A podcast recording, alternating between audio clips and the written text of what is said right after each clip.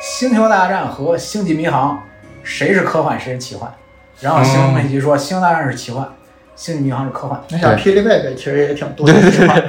他还是个普通人吗？ 蝙蝠侠会一百二十七种格斗术，那是人吗？ 绝技算都市，绝技不算。说到哪儿了？ 太分散了。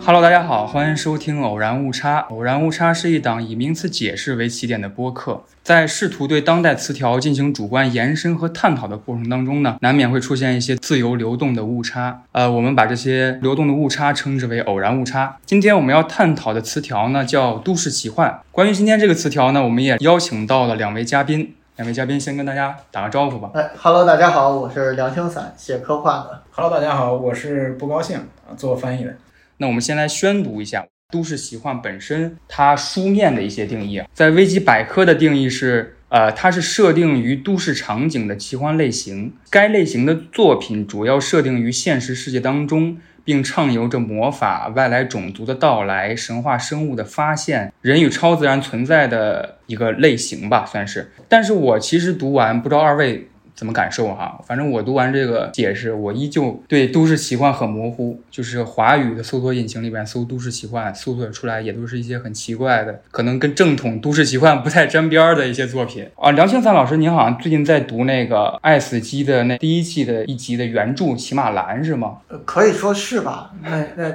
因为那个以前在第一季刚出的时候就看过，嗯，原来是在科幻世界还在那上边儿，嗯、呃，以前就看过的。好像听说你也不是特别喜欢那一集。呃，对，起码我从第一季的时候播出的时候，我就说过，说过好几次，说不喜欢这个，说不喜欢这个片子。然后又看了作品，实话说，作品我也不喜欢。嗯，第二季。呃整体都不 行，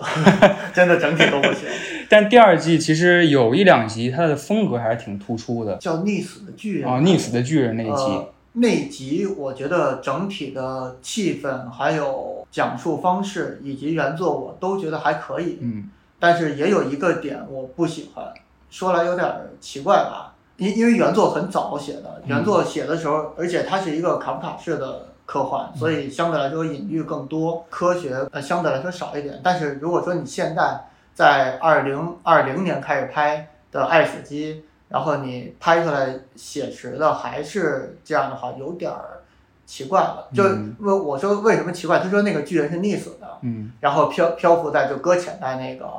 沙滩上。其实他是想表现的是一个搁浅的鲸鱼的一个巨大、嗯、巨大物的一个隐喻。但是既然你已经是一个巨人，是一个人形，你不做一下尸检 吗？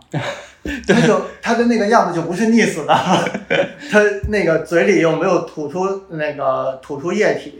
然后就是白沫什么，因为要嗯有肺吸入水，然后就会往外吐。不做一下尸检吗？明显不是溺死的，好像太吃设定了，太吃巨人设定了。对，然后而且大家科学家，然后也也不怀疑一下吗？对，当时我觉得这个片子给我最大的魅力就是说，就是他们这个小镇突然出现了这么一个事儿，嗯，就是在当代的生活当中、城市当中，突然有了这么一个外来的生物。好像有一点超自然的色彩，又有一点奇幻的味道，所以当时我跟不高兴老师在探讨都市奇幻这个定义的时候，其实我问的第一个句话就是：“哈利波特到底算都市奇幻吗？”我当时说的是哈利波特算，哦、然后后来说不，哈利波特不算。 对对对对，自我否定了好几次。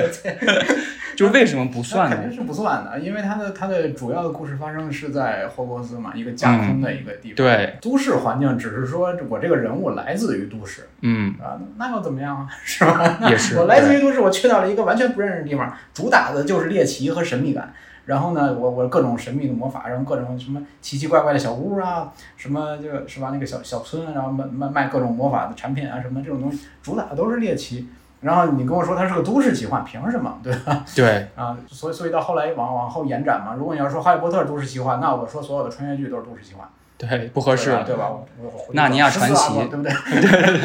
对，我穿越回去是吧？可能都市只是一个人物背景，他们最重要的故事线索是从那个九又四分之三月台到了一个主要的发生点，就是魔法世界，就好像《纳尼亚传奇》那个衣柜一样。对，所以我们可以把这些作品定义为打了一个都市奇幻擦边球的古典奇幻，然后我们从古典奇幻可以往下再延展出来，就是都市奇幻必须具备的元素。我们刚才好像探讨出来一点，它故事发生必须在都市。那那如果这么说的话，其实逆所的巨人可以算都市奇幻。，对，我觉得算是嗯。我记得当时郭高亮老师很晚突然给我发一条，说最近在看那个《盗墓奇兵》，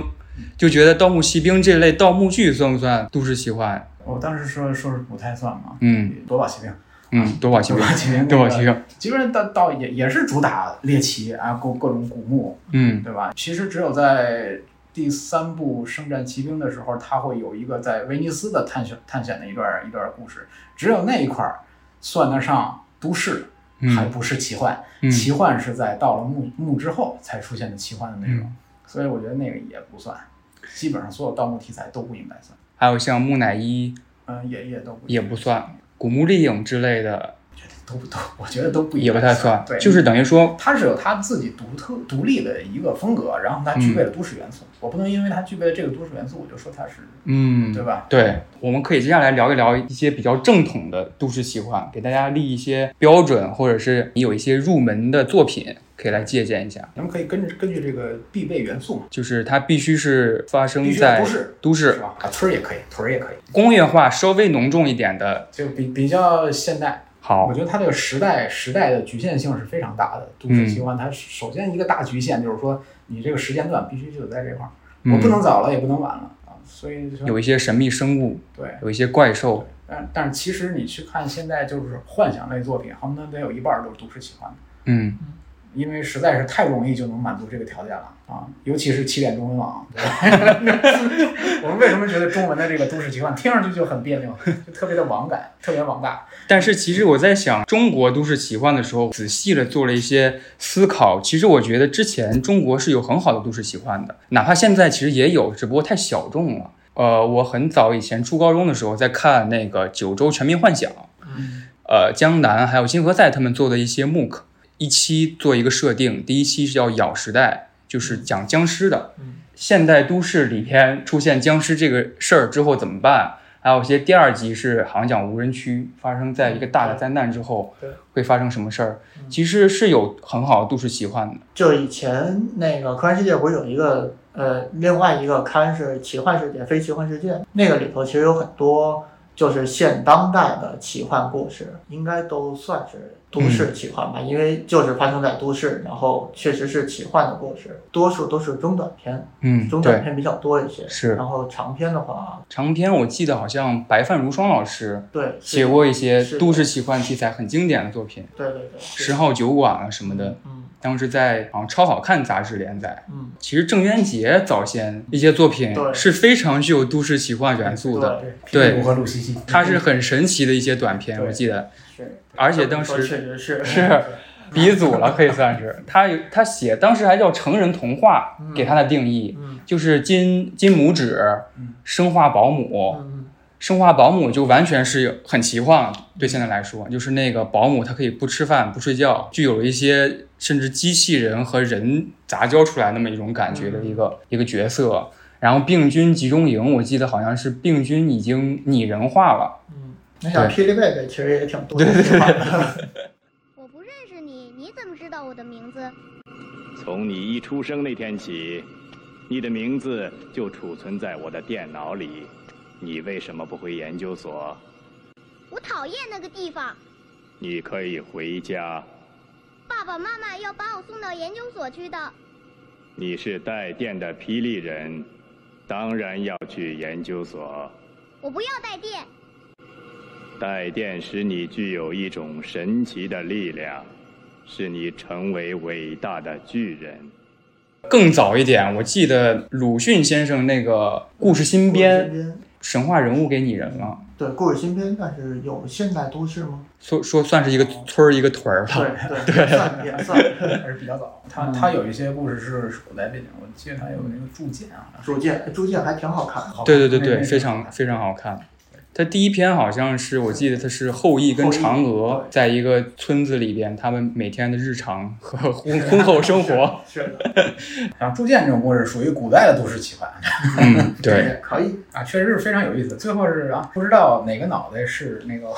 那个皇帝的头，三个头放一块儿， 对对对，给葬了。都市奇幻就是 urban fantasy 嘛。就我举个例子哈，呃，我是康斯坦丁，就基努里维斯那个电影，我看了不下三遍。嗯，我我太喜欢其中的一些设定和故事情节了。它是把天使、魔鬼，比如说加百列、路西法这些神话当中的人物，它给放到都市嗯，这个城市当中了，就让我觉得非常有魅力。那这么说呢，其实 DC 的很多漫画设定都挺都市奇幻，路西嗯《唐人坦丁》其实漫画是更都市奇幻一点嗯啊，那个是 扎康非常的漫讽画刺还挺好看 的，非常扎克就的漫画是真的 画挺好风古 早一点，但是但是那个编剧是真不错。是不高兴老师，您也翻了呃《地狱男爵》和啊 BPRD，就是超自然研防局系列，其实也可以算是非常正统的都市奇幻作品。这都市奇幻里边儿它它就是两个方向，嗯一个是你想做大做酷，还有一个是想做的怀旧怀旧一点儿。那第一男爵就是往怀旧了走，BPRD 就是往酷了走。BPRD 更像什么？就是一个更大规模的 X 案，或者是像那个《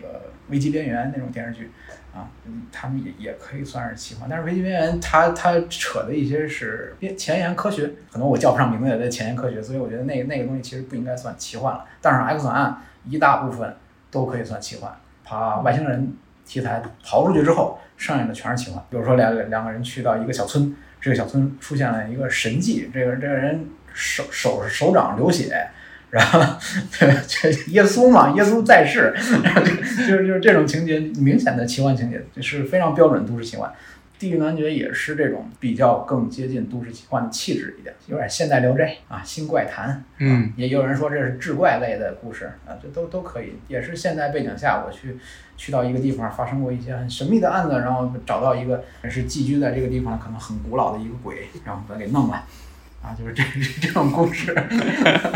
然后到哪儿去把哪个怪给办了，就是这这种故事。其实套路很简单，它的乐趣是在于一个现代的环境，怎么把它和一个很古老的传说结合在一块儿，它的这种新鲜感。嗯。啊，这种结合的新鲜感，而环境是我们熟悉的环境。也就是说，这个必须要有的第三条元素，神话甚至是都市传说的美，比如说邪恶力量，我记得把血腥玛丽那个都市传说对，放入到了那个剧作当中嘛，就碟是仙是吧？对，嗯，碟仙，这国产喜剧片，碟仙，碟仙二，碟仙碟也仙三，那也算都市奇幻了。那那古早的那个游戏，那个叫什么？我应该柳柳叶侦探， 就是那个嗯就 也算了也是，就是大家也都是在那玩碟仙呀、嗯什么的，叫笔仙儿还是碟仙，什么都玩儿。啊，朝内八十八号， 是吧对 那 就是李菁演的那个。就可能后人可能越写越具体，越写越成篇章，就好像那个呃 SCP 基金会一样，啊把一对只是一则的传说详尽的写出来了，一篇一篇的，好像有点报告文学似的。动用群众的力量给增加设定，然后对让这个越来越完整对。然后关于北京这个公交车号少一个号的这个 这个传说非常著名 啊，有一辆公交车开着开着没了， 确嗯实都是往香山开那个，对对对对，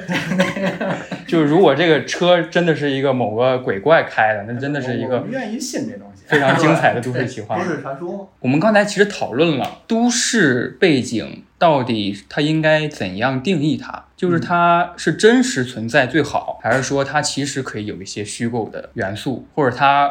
可能我们刚才讲了，它已经是一个衰败的城市，是不是也可以？嗯，就比如我举个例子，好像阿吉拉就是在一个城市发生的一些奇幻阿故基事。拉我觉得还是可以的，因为至少那个是有人住的城市，有人在住就是那些城市里头还是有人，然后那只冲梦算吗？冲 动，对啊，这个这个问题就比较的这就没法说了。 对，对 对，因为《冲梦》，我觉得它可能科幻的元素更多一点。我是觉得《冲梦》应该还是更科幻一些，是因为整个那个城市就是虚构出来，就是一个重新设定出来的城市，嗯，不像阿基拉，至少那是东京，它还不是说完全虚构的一个城市。新哥斯拉，它是发生在都市，嗯它有怪兽，嗯，但是呢，它其实就是科幻嗯了，可以说是奥特曼算。对特特摄、特摄、空想特摄是算奇幻还是科我觉得幻？这个应该这么看，就是说你咱们要讨论定义的话，嗯就要就要把分类和从属关系就要搞清楚了。嗯奥特曼算都市奇幻，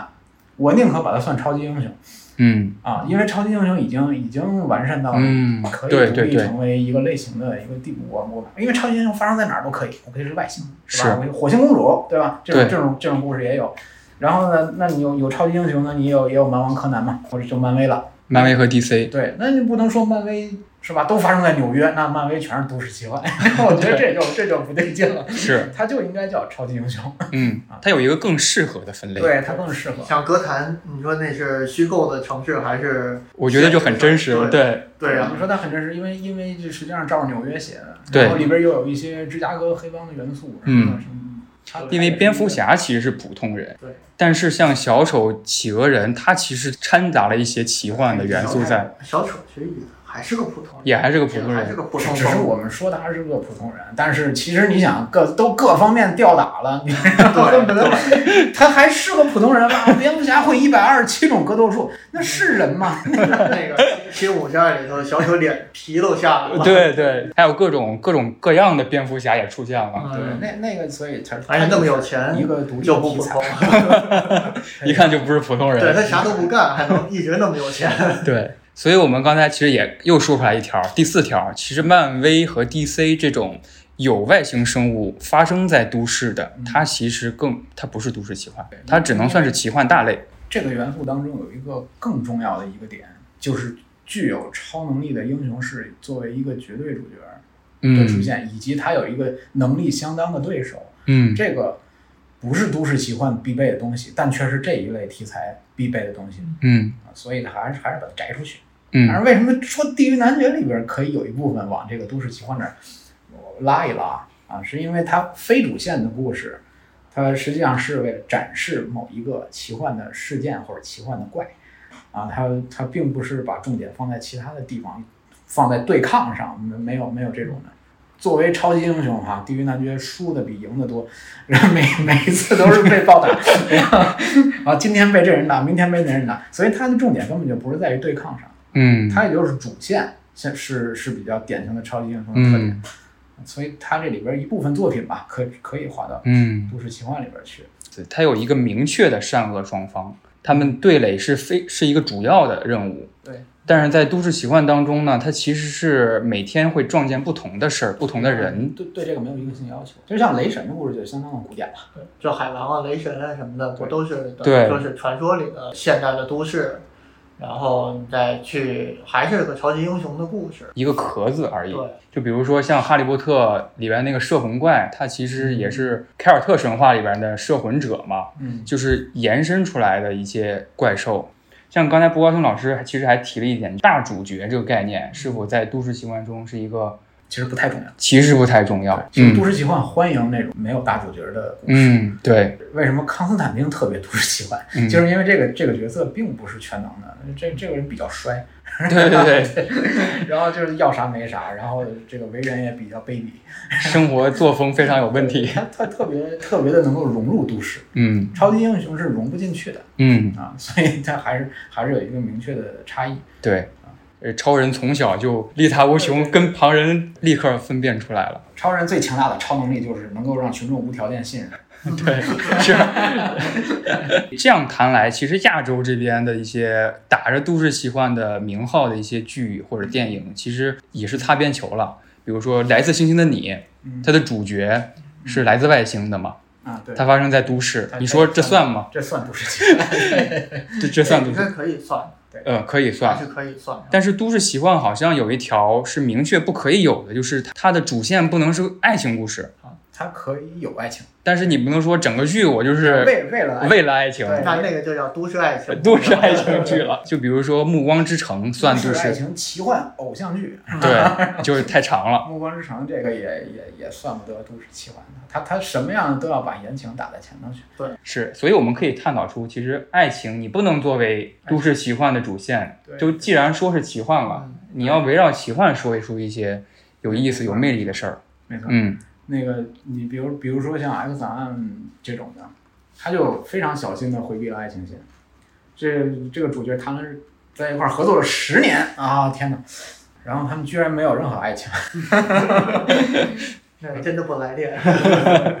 其实中国大陆和呃香港、台湾那边也有一些很优秀的那个都市奇幻作品，甚至很正统了。呃，台湾的一个特别有名的都市奇幻的一个故事嗯，是大头怪婴，哦，就是我说好像知道，说是件真事儿，据说是真的等于扯 淡。但是我们先搞清楚这个定义，嗯然后是是然后再说，然后再说是这样。大头怪婴那个事儿是这样，是九十年呃八八十年代九十年代，就是香港有一档深夜节目，嗯，接到了一个电话，是从医院打过来的，哦，说有一个孕妇生下来一个脑袋特别大的孩子，场面极其恐怖，然后吓得怎怎么着怎么着，然后那个那个是护士打过来的，就是这么一个传说嗯啊，然后拍了个电影。嗯我，看过，把我吓得真的是。 香港人拍恐怖片儿相当有一手，是 是是，尤其是这个故事，它是有有有真实传说，真的都市传说的基础，嗯所以你听就听上去就靠谱。嗯然后，尤其是里边很多很多细节，啊告诉你说说这这个在当时就是哪家医院，就是这家医院，非常真实然后哎对对对，都给都给你搬出来，然后嗯，去看一看。对，香香港港恐怖片，其实僵尸也是呃都市奇幻哎的一个正统作品了。对，僵尸片儿真的香港拍拍的太多了，对对，就拍出了非 常特色。非常有特色。啊，对，而且那个麦浚龙的那一版僵尸，其实我觉得英叔的那系列，嗯你不好说它是都市奇幻，它嗯即便说是近代、现代的一个一个场景，嗯，比如说什么啊非洲和尚， 还有还有什么僵尸先生这种的，你你说它是吧？它也算是，但是、嗯但是我觉得它主打的那个东西，感觉又有点偏道长嘛。嗯，对，然后，但但是麦浚龙的那个僵尸是实打实的都市情，那个是肯定的。虽然说他那栋楼，它它就是类似九龙城寨的一栋一栋里边的某某一个一栋一个建筑，嗯呃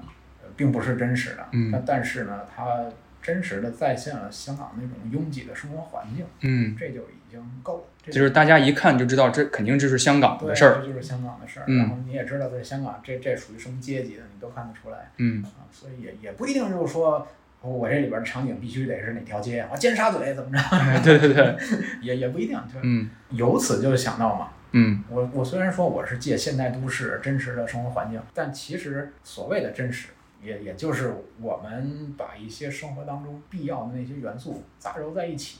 其实还是创建了一个虚构的环境。特利吉列姆的那个《妙想天开》，嗯它就是一个超超级压抑的一个一个资本主义社会的环境，然后疯狂压榨你的剩余价值，然后 他，然后呢，那个主人公就在这里边就产生了妄想，然后他就觉得好好像一直有一个巨大的日本武士在威胁他，啊，在他的幻想当中，一个巨大个儿的一个日本武士哇拿刀嗯怎么样，嗯，就是他那个环境也是虚构的一个环境，但他就就是很夸张的方式把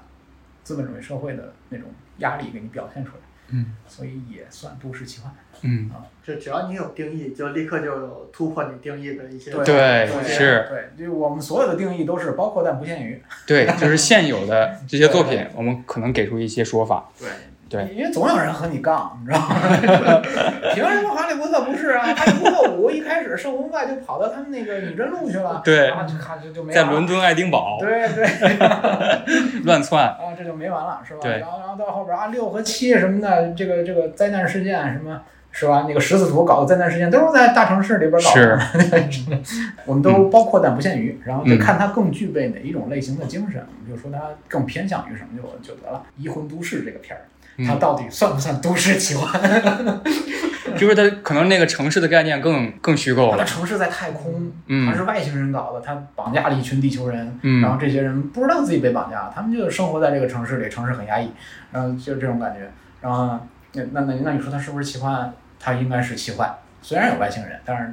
但是其实它并不追求科学的严谨性嗯啊，所以呢，你可以说它是奇幻。那它算不算都市呢？是吧？你这个都市也是一个虚构的都市，嗯是吧？但但是呢，它又符合现代都市的很多特征，那我就说它是都市奇幻，好像也没有什么太大问题。赛博朋克二零七七是吧？嗯啊，我说它是都市，但是它不是奇幻。嗯，我也读了梁庆堂老师您写的一个《赛博朋克2077》背景的一个短片。啊啊，都市奇幻这个定义，甚至对当下来说有点宽泛。就是二零七七里边，它有一些不是很科幻，但是你要完全归为奇归到奇幻，也不是很严谨的那些设定，比如说超梦，超梦那些东西其实有点奇幻色彩。 是，但是你要硬说拿科学解释，也能解释得了。对，那个小的收集的那个小的线索卡什么的里头有有过解释，嗯，然后其实它并不是说不想解释，只不过就是没有在主线上面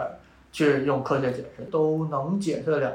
我觉得还不能叫做奇幻，嗯确实不能叫做奇幻。嗯虽然未必它解释的合理，或者说未必它解释的符合现代的新的科技，但是它至少它有解释的这个心，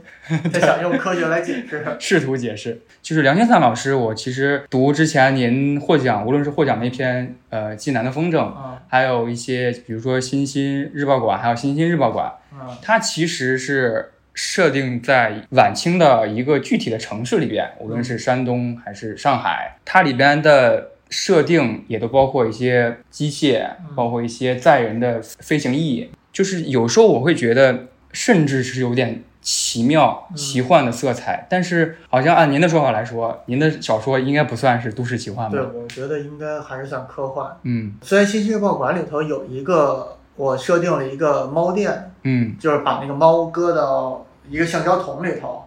然后就摸一摸那猫，猫就在橡胶桶里蹭一蹭，然后就产生了电，然后这个电就可以带着自行车往前走，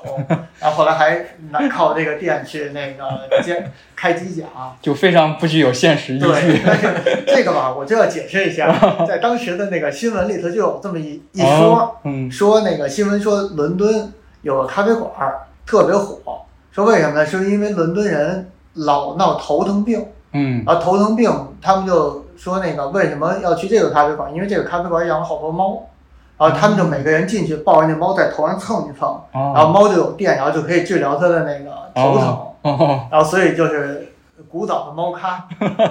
对是对，然后我就根据这个呃现实，然后呃进行了一个科幻演变。 对对对，带有一点奇幻色彩，嗯好像这个生物啊这猫这个生物已经不仅仅是一个哺乳动物了， 对，它是一个充充电宝。对，充电宝，其实其实猫吧，神秘的原因，后来我发觉是这样的：嗯你看猫猫，每只猫都长特机灵，嗯，哎，其实它智商比较低，对对对它 比对，较傻， 所以我觉得你想不懂它到底为什么这么对做。就是猫好笑的原因就是它太严肃了， 对，其实很笨。对，它又机灵，我就看着机灵，但是又对笨哎，这让我想起了一些作品，就比如说那个《黑猫侦探》。啊。黑猫侦探，它其实是以以一个猫的原型做了一个侦探，然后那个侦探在都市之间处理各种动物型的、人形的，那个西班牙的那个，对西班牙的那个图像小一阵说，儿啊，对对一阵儿嘛黑猫警一阵儿去找他舅 舅，黑猫警长但是但是啊，嗯，就五级，嗯一只耳永远没有找到他的舅舅。 太奇幻了。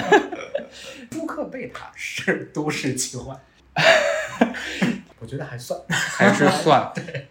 就是说，你主角可以不是一个普通人了，我觉得就是可以治疗头疼的猫，是对，吧？对这个嗯是没问题的，对。是一个黑猫黑但猫警长但，是，但是我认为黑猫侦探不算都市奇幻，嗯因为它的它的世界就是动物都化是的动物动物对化的世啊界是，它的都市就不再是那个都市。嗯，所以最近的有一个叫什么呃奇妙出租车，啊我还没看那个。就是它也是动物都是人了嗯发生的事儿，所以说疯狂动物城也不能算是都市奇幻，之前那个就是日本那个漫画叫什么来着？我突然想不起来名字，就是动物狂。想曲吗？对对对，动物狂想曲，对对对动物狂想曲肯定不能算都市奇幻，因对为它就全是动物。但里头有一个，我觉得有一个梗儿特别有意思，嗯有一个那个心理医生，嗯他不是把那个那个那个食草动物和食肉动物分开吗？是，然后心理医生是个熊猫，嗯然后说我 说那个你食肉动物想吃肉这件事儿吧，我可以给你治疗。对对对因为曾经我是食肉动物，深有后来体会变成了食草动物。 是，说到哪儿了？对 太分散了。就是我们刚才总结了，呃，一定不能有的呃，有爱是情不能有爱情对，它不能以爱情为主我线们。就是烧死异性恋，但是像尼尔盖曼，他有一个作品叫什么？呃，派对搭讪指南如何在派对搭讪女孩？啊，如何在派对搭讪女孩儿？对，他那个也是一个正统的奇幻作品。对，就是它是发生在都市当中，但是他去那个派对之后，发现派对上都是外星人，他那个也算了，就是一个对，嗯，他爱情它只是一个由头，对，他最后的故事是很很奇很奇妙确实的，很很奇幻。所以有一些边缘的作品，我你们可以有爱情，可以有爱情，对，但是不要恋爱脑，对吧？嗯是就是它主线，呃因为主线如果是爱情，那就确实它就是爱情小爱情作品。呃，就是因为这个都是分类型嘛，是就你主线是什么东西，它就是这个，是首先是在这个类型里头。是你那个《暮光之城》男男主不是说嘛，当时看那个原著就觉得作者一定把自己想象成女 主， 那个自恋，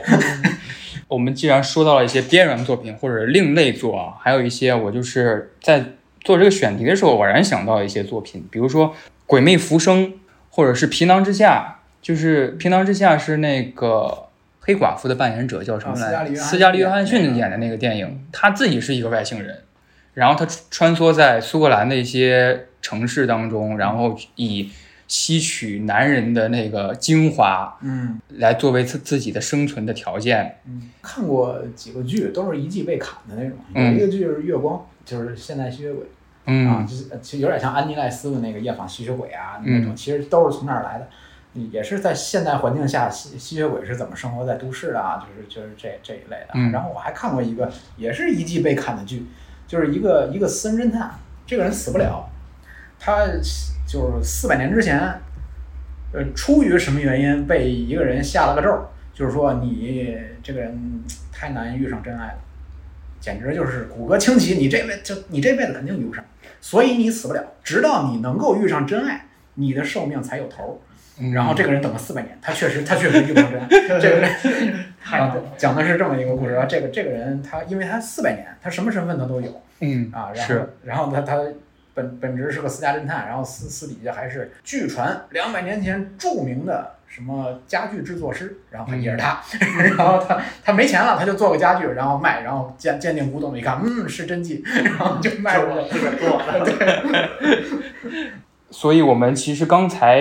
其实已经脉络已经很清晰了。我们把《哈利波特》《纳尼亚传奇》《猎魔人》这些东西算为古典奇幻这一类，然后像 DC 呀、像漫威啊，还有像一些超级英雄剧，划分为划分到了这个英雄奇幻这一类。对对然后，嗯，亚洲这边的，比如说像《来自星星的你》啊，或者什么剧啊，或者现在国产剧一些都市奇幻剧，可以划分为言情奇幻，是不是爱情奇幻这一类？我觉得国产还没有奇幻吧，很少见。国产的除了可能说穿越正统或者是我们需要的都市奇幻还没有出现，对，穿越更多一些，穿越比较穿越更多一些些。对，就是城市只是一个第一集，可能前三十分钟发生在城市。对对，没错没错。但我听说过很多想拍，比如说《都市传说》呢之类的这种那个网剧，嗯但是好像后来都不了了之，对不了了之的比较多一不些。好拍，不好拍，要有一个合理的解释。嗯，因为一合理解释就没有幽默感，就没有幽默感真的就没幽默感。对对，是奇幻本来就是一些难以明说的。对，然后都市奇幻呢，我们总结了必须要有的元素。第一个是一定要主要的故故事发生场景是在都市不，是嗯，它可以没有具体的城市概念， 对但是一定要有城市特征，那那比如说像《钢之炼金术师》，也应该可以，也应该，算是。哎，说到动漫，其实也有的说，比如说《Fate Zero》，嗯，这算不算都市奇幻？这算对这这这这肯定算算呀。就是神灵它来到了城市当中了，对对，对这就是一个非常正统的都市奇幻了。对 Fate 这 Fate 个绝对是从最开始游戏的时候，整个就应该是的，是，就都是在程序里头来对抢这个圣杯，然后你要去找到自己的那个逝者还是叫什么？逝者吧。 是逝者吗？我我刚才想不起来名我们字了。我们仨好像很久没有看废了，都是郭敬明害，咱想出来都是郭敬明 害。绝技算都市， 绝技不算。对，还有一些很近期一些电影、动画电影也是都市奇幻，比如说《企鹅公路》，对，它就是都市奇幻。挺奇幻的，对，比如说，呃，你的名字算都市奇幻，它算科幻吗奇？幻好像也不我算，觉得我觉得还是挺奇幻的，就很奇幻了。你的名字还是挺奇幻的， 对并不科幻，对，这解释不了凭啥呀？ 是，然后第二条，它一定要有一些奇妙的生物。东野圭吾有一篇小说，哦，解忧杂货解忧铺，杂杂货铺对，那这就那里可没有神秘生物，对 那是一个神秘现象，对就是在这个杂货铺它会发生一个是时时空的一个倒转。对，但是你说它也是都市奇幻，但是它却并没有一个神秘生物，嗯，但是但是它至少有一个神秘事件嘛，对对一定对，要有超自然的东西。所以像那个《有顶天家族》什么的，肯定是算了，是，又是在京都，对对然后又对有狸猫，又有天狗，对啊，变天什么就什么都有，是。那下一条就是它可以没有一个强有力的主角就是是不是人并不重要，啊、是不是人并不重要， 对，对对，对照吧，咱们就对照那个《祝有好收获》这个动画，狩猎嗯快乐，一个一个蒸嗯汽朋克的城市，嗯然后他那里边认为科技也是一种魔法，科技的魔法和自然的魔法产生了对抗，在城市里边，科技的魔法占了上风，所以狐狸精的能力就没了，嗯，对吧？嗯那他的那个蒸汽朋克风格的一个主打科技的那么一个城市，它也是一个没有任何现实依靠的依托的那么一个一个环境，它嗯算算有一定都市奇幻元素的嗯的某种作品，我也不知道它是什么作品。嗯，其实还有一个很重要的那个一个导演我没有提及啊，嗯就是其实导了那个《地狱男爵》的陀螺，陀螺的导演他其实他的风格很都市奇幻，比如他导了《水形物语啊，对，我看过一个那个梅图一雄的《漂流教室》和《十四岁》，那画的是真难看，但是但是《漂流教室》就是这个学校在一声爆炸声中，啪一下跑到了几百年后的日本，还是那个地方，但是。全世界都已经灭亡了，地面上活动的有一些很奇形怪状的怪物，它至少可以算都具备都市奇幻元素的一个原因是，这个学校完整的保留了，在这个学校当中，这个学生的结构》。嗯相当于一个简单的社会结构，嗯，那也是现代的。那伊藤润二的一些作品，伊藤润二整个他就是，对呀、他就是都市奇幻，是，所以伊藤润二就没有逃出过都市奇幻这个这 个。可以有恐怖的，点就在于是在你生活边上的这种感觉，对，是， 对，而而且他从来不解释啊，不不要去理解他，就是是是受他。感受它， 对对是，让让我想起来之前就是说采访西蒙佩吉的时候，曾经有人问他一个特别好的一个问题，嗯就是说《星球大战》和《星际迷航》谁是科幻，谁是奇幻？然后西蒙佩吉说，《星球大战》是奇幻，《星际迷航》是科幻，为什么呢？是星际迷航的特点是什么？是你到一个地方，它它它都有一个会外星社会啊，这个听上去好像跟你到了一个大陆这块儿有这么一个哎魔法种族或者是什么生物，那听上去好像是一回事儿，但其实不是。它的特点是拿一条硬设定，这颗星球上的人具备这么样一个特点，在这个特点的基础上，这个社会会变成什么样？它是有一个严谨的社会推演的，嗯在所以它是科幻。星球大战没没有，嗯， 对吧？星球对，对，星球大战是真真正正的剑与魔法啊，光对剑与原力。是说到西蒙佩吉，我我有想到他和他好朋友呢，僵尸肖恩是吧？对，僵尸肖恩《雪与冰淇淋》三部曲，嗯僵尸肖恩是僵尸这个生物在都市里边，然后世界尽头，世界尽头是外星人，外星人咱们也替换了嘛。对，还有一《个十镜头》其实挺好看，我呃非常好看啊我非常真喜的挺欢好看。啊我觉对得对我这个年纪是尤其的好看。嗯，这就一开始，嗯，哦，好看，就是对就是喝酒嘛， 啤酒，这个片儿，这个片儿让我明确的感受到，就是一个男人对于衰老的悲哀 感。 对，就是甚至有点浪漫了，对，这真的是很忧伤的。就是想喝杯啤酒看热。血警探就是警匪了，对啊，其实现在有有很多国产烂片儿，完全可以划到都市奇幻这一类的，比如说什么《陆行杀》呀，你比如说手手撕鬼子是吧？就是哎，手撕鬼子，我一直觉得他肯定是一个战神迷，嗯，他的那个撕鬼子的那个对对对对对那个动作和奎爷太像了奎爷战神三里头撕的最多，嗯，好像是是撕三的里边最也有多，三里里边也头有撕的最是多，对，其实我们已经列了很详尽了。没错。我其实还想探讨一个问题，就是呃，希望看到哪些优秀的国产都市奇幻作品？就是说，如果我要是说将来看到哪个都市奇幻类的，我特别有兴趣，或者我希望出现哪一种呢？我我肯定是希望出现那种根据真实的都市传说嗯改编的作品，那个肯定是最吸引我的一个东西啊。然后呢，就是因为因为我们不能老说就啊《山海经》，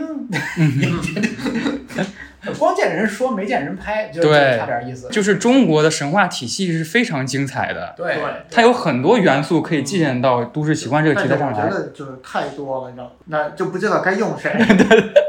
对，多多而不系统。你要像真的像恐怖大师似的搞那么一个电视剧，嗯，哎，把那个《山海经》里边那些怪全都哎一集一集的拍一个，是对不是？你你甭管古古代的这个是设定也好啊，现代的设定也好，都无所谓，是，吧？就对，其实我也是一个恐怖游戏爱好者，嗯恐怖漫画我也很喜很爱看。嗯然后之前看过一个叫，可能大家都没怎么看过的，叫《不安的种子》，哦，没有，然后就是经常会就是一翻页就完了，这这一话就完了，就两页。哦那，就没了。然后就比如说我跟你，咱俩邻居，然后我跟你说说最近呢，老有人敲我们家门儿，然后敲一开就看见外边有一塑料袋挂在我们家门口上，嗯然后啊那个上面给我买便当，然后就说完了，一翻页看见门口上又挂，然后里头是一只手。然后也不知道啥意思， 然后就觉得好可怕， 细思极恐啊，对，然后也不知道什么意思。哇，很精彩，这样说，对，然后那里头特别多，就是它就经常有超短的那种恐怖的，然后什么嗯那个一人补习呃一小孩补习呢，补习补习了，然后开始流汗，往外一看，然后那个窗帘拉开，然后外边一个大特别大一个脸，然后那嗯个、一个小孩正在看他补习。 还有就像尼尔盖曼的，什么，比如刚才咱们说过《美国众神》那样的，嗯美国众神》的设定真的非常好，特别喜欢。对，呃，咱就不说他写的，写的里头有有几个案子还不错，嗯真的我觉得也挺喜欢的。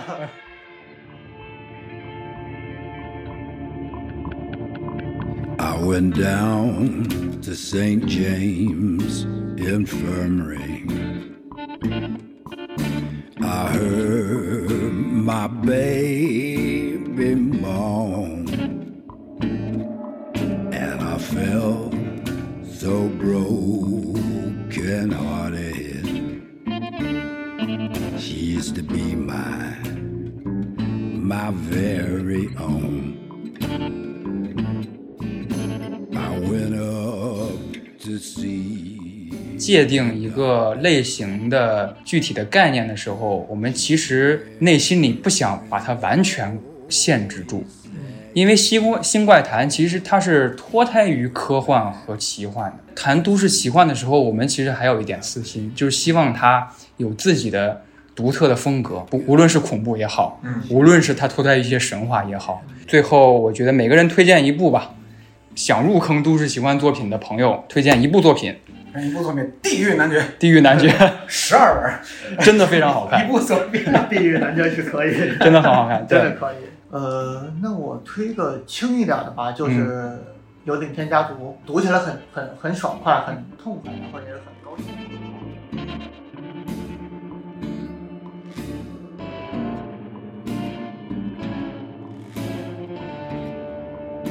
Well, she's gone, she's gone, and may God bless her.